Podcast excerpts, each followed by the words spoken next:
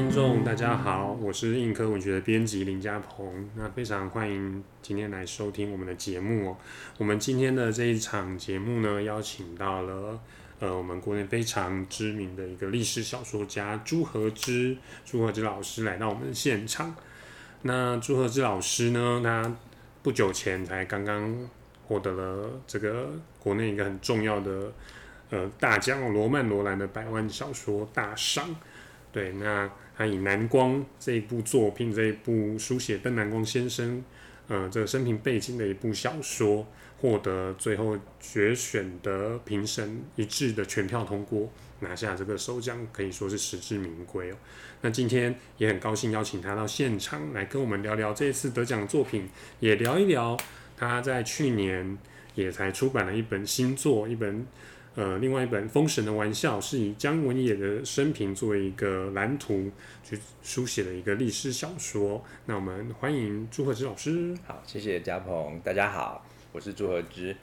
那刚刚就是有说到提到这个罗曼罗兰小说大赏的这个得奖作品《蓝光》哦。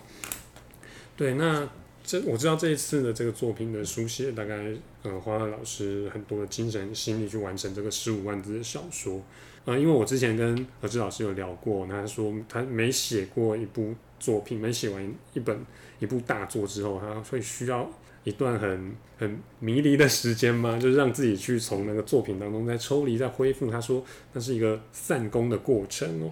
那我就很好奇，呃，去年出版的《封神》，然后到今年这个《南光》，那感觉中间书写的时间不知道是怎样的一个历程。那我是有点好奇。那再来就是说。呃，经过这么密集的一个脑力的活动，然后爬过这么这么两座大山之后呢，呃，老师对于这两个书写的一些感受或者一些感想，可不可以跟我们大家分享一下？好，我先跟大家就是聊，我们来聊一聊散功这件事情。呃，我不要讲，我先我先跳脱封神，也跳脱南光，因为我自己散功最有趣的一个经验是。呃，好多年前我写正生这三部小说，当时其实是一边在杂志社上班，然后一边找偷空找时间写的。我写了三年半，嗯，那小说怎么写？就是随时我呃吃饭也想，走路也想，上厕所也想，呃躺在床上要睡觉也想，然后上班的时候也想，就是其实就是脑中一直都在沉浸在这故事，整整三年半的时间，哇，非常长。呃，尤其是我早上。那时候我开车啊，就从我永和走那台六十四线，然后去上班，在那个漫长的呃高架道路上面，我就会去想我今天要写什么。而当这最后三年半完，我把这个下卷的最后一行写完，杀青的隔天，我开车上班的时候，我很惊恐的发现我不会开车，就是因为我。脑中已经不需要再去想正生的故事，就是我很失落的发现这个故事已经结束了，我今天不需要再想它了。然后我那时候甚至必须去念那个呃高高架桥上面有很多指指示牌，比如说这是什么出口 啊，现在几公里限速多少，干嘛干嘛。对我必须去念那些东西来让我有有个事情可以抓住，而这个现象大概过了几天，慢慢才才让我。意识到说好，我现在已经离开这个东西，也是因为事实上我们在写小说的时候，你整个人会完全的带入那个状态里面。那也许有点像演员，他们会说他必须要从这个角色里面去抽身出来，也许类似这样的情况吧。善功就是这么回事。那讲到说《封神的玩笑》这个书，其实它有一个早期的版本，就是断章是。那是二零一七年的时候写，而且有参加一个文学奖的比赛。嗯但虽然侥幸有得到一个小奖，可是呢，呃，事实上当时就知道他写的并不好。嗯哼。呃，于是我在这个呃二零一九年吧，我花了几个月时间做了非常大幅度的，大概至少有一半左右的篇幅是重写，呃，改写甚至重写哈。呃，所以等于是二次完成它，才在一六一九年交稿，而且就是在去年的时候出版了。对，那这个南光的话，则是呃呃去年一整年的工作，就是在从前前年了一一九年开始动念要做这件事情，到二零年中把它完成。是，对，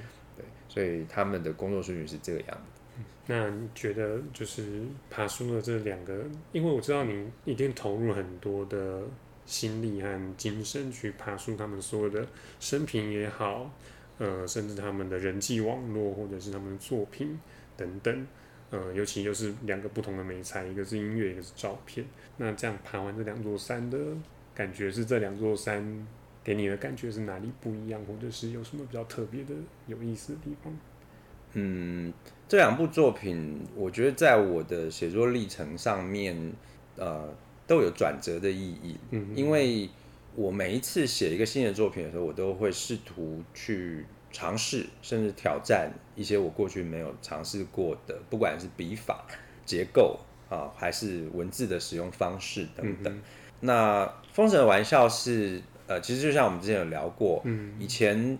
早期写十七世纪的。包括《逐鹿之海》这样的作品的时候，他呃比较会是从事件为中心来交代，他也比较用一种写实主义的风格，好像一个戏剧的脚本一样啊，人物都在上面，然后把每他们的每个动作、每一句话都交代出来。对。但是从《封神的玩笑》，也就是姜文野的故事开始，它聚焦在一个单独的个人命运的遭遇上面来书写。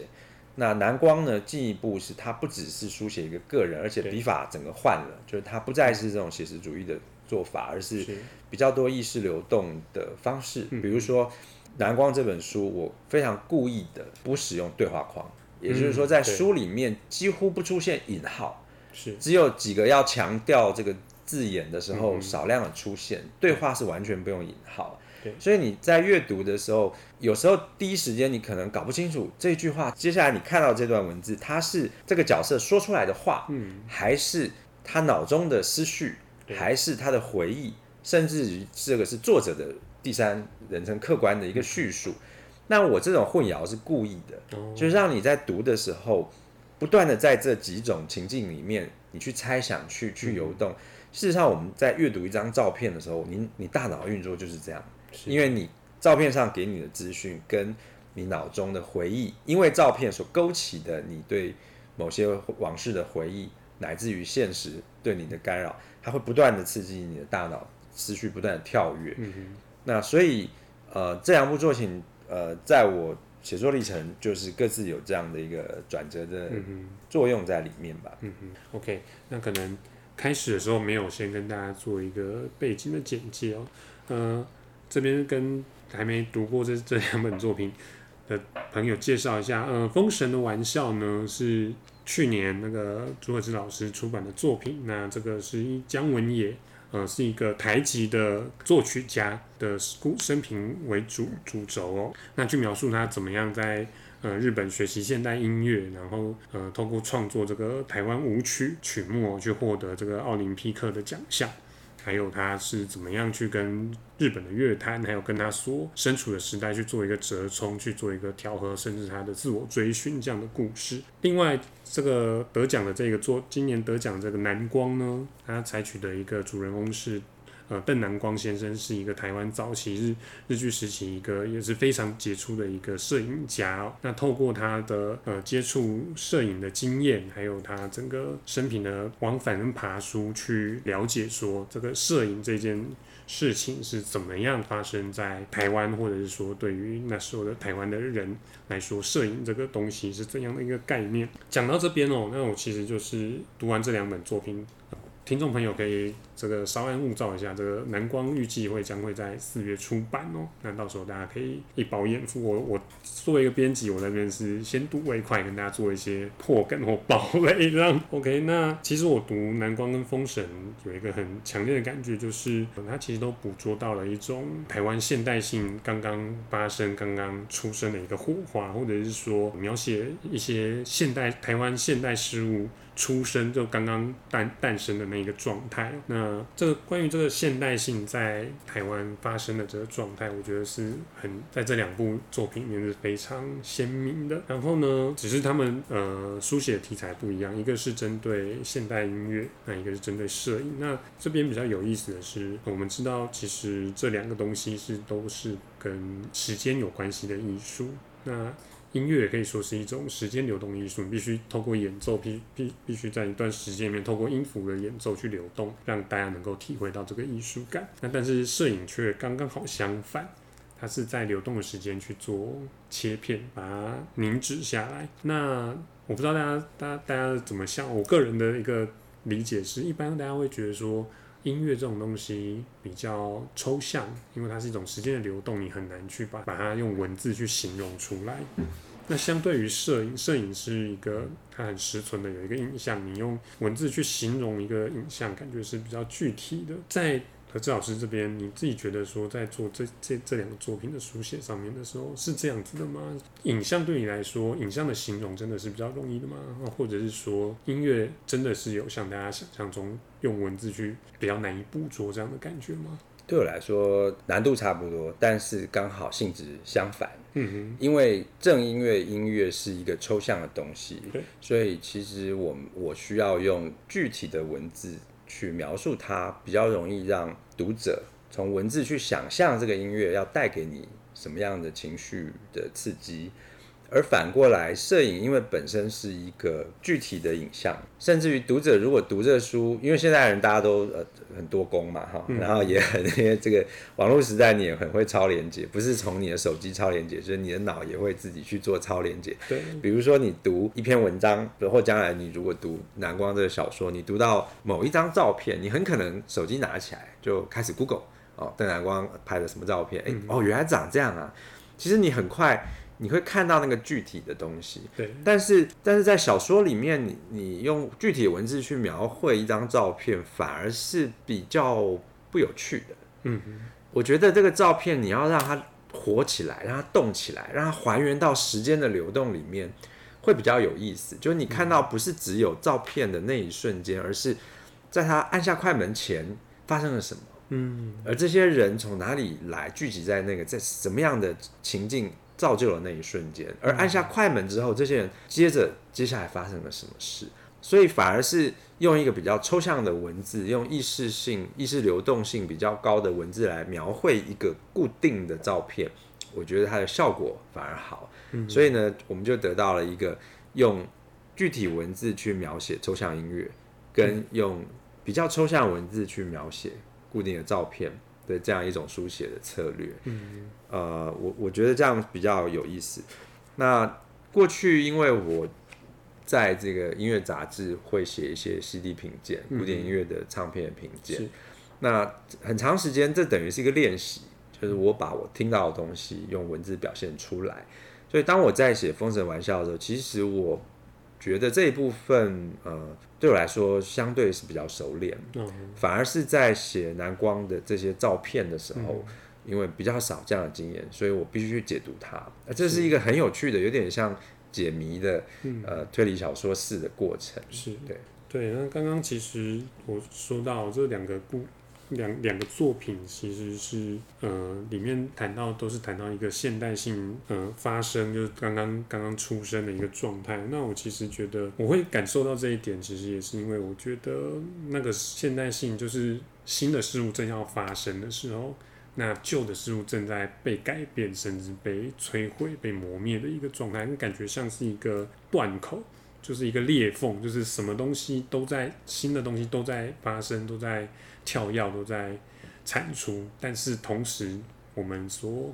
呃人们所感知熟悉的一些旧东西，慢慢慢慢被被推倒、被清退这样子的状态，其实某种程度来讲，我觉得是很迷人、很浪漫的。所以我一直觉得这两部作品。一直给我一种很浪漫的感觉哦，尤其是南光，我觉得南光在现在的眼光来看，就是现在是一个影像很泛滥、一个很大爆炸的一个状态哦。那透过南光的作品，感觉是把大家再拉回去，回头去看说，哦，摄影诞生刚刚诞生的头一百年的那个，而且它刚刚刚刚才要进入到台湾人生活当中的那个一个状态，我觉得是一个非常美、非常浪漫、非常迷人的一个东西。这个我可以分享一个关于邓南光的一些轶事。我我很喜欢一个，就是说这个是发生在一九四三年吧，他回这个北浦苏开，因为那时候盟军开始轰炸，他在家乡呢，他当然还是每天拍照。他们隔壁家有一个黄姓黄的老先生，然后有一天呢，跟这个黄姓老先生聊天完之后呢，他就拿起相机说：“老先生，我帮你拍个照吧。”嗯哼，那老先生就说：“不行不行不行，这个呃拍照啊会把人的灵魂吸走，人会变瘦啊。”邓阳光怎么回答他呢？他说：“不会不会不会。”会把人变瘦是日本做的相机，品质比较差才会这样。我这个可是德国莱卡，所以呢，用这个拍照不会有事。你看我，我这个。阿婆我也拍了，我太太也拍，我小孩也拍，哪一个变瘦没有嘛？对不对？尽管放心。但是黄老先生就被他鼓动啊，可能因为德国对他来说是个陌生的概念吧，所以他就哦，好好好，好吧好吧，你拍你拍。于是邓两光就顺利的拍下黄老先生的照片。但是巧合的是，黄老先生不久呢就过世了，所以到底是不是呃真的应验了呢？但我觉得这个故事让我觉得特别有趣，是第一呢，它显现了在。一直到一九四三年，我们在讲所谓现代性进入台湾的时候，其实还是你看到老辈人，他们对于摄影还是有这种近乎迷信的，对，几乎像我们会听到好像部落的人对于科技的一种畏惧啊，认为它是一种巫术。到了一九四三年，还有人在这样子想，这是第一层。第二层是邓南光的反应，你会看到他贬低日本。它可能是随口的一个笑话哦，对，因为当然德国相机有是全世界最好的相机，这没有话讲。但是作为一个被殖民的殖民地人，他下意识的用压低日本而抬高德国的方式，隐隐然在表达不经意的表达说，我。可是直接跟世界文明的最尖端、最先进的这部分接轨的哦。嗯，我可不是用你这日本二手的现代性哦，转口的现代性。对，所以他也有一种摩登的骄傲在里面。所以呃，从这个例子你可以看到一个像邓南光这样的一个前卫的啊，很摩登的，呃，完全拥抱现代性的人，他跟一个前现代或半现代的。故乡或者长辈们相处的时候，他们所碰撞出来的一些火花。当他拿着这个相机在路上走的时候，你看大家看到他会不会觉得很害怕？有些老人家可能真的会很害怕，会躲，对不对？那当他用这个东西去记录他的家乡的生活，而这些生活很多都还是停留在前现代的状态的时候，他就有很多呃有意思的东西跑出来。OK，那今天就非常谢谢何师特别到这边来跟大家做这个分享。那也希望大家继续的呃锁定我们硬科，呃锁定我们的作品。那这个蓝光很快就会跟大家见面。那今天谢谢大家收听，拜拜。谢谢大家，拜拜，拜拜。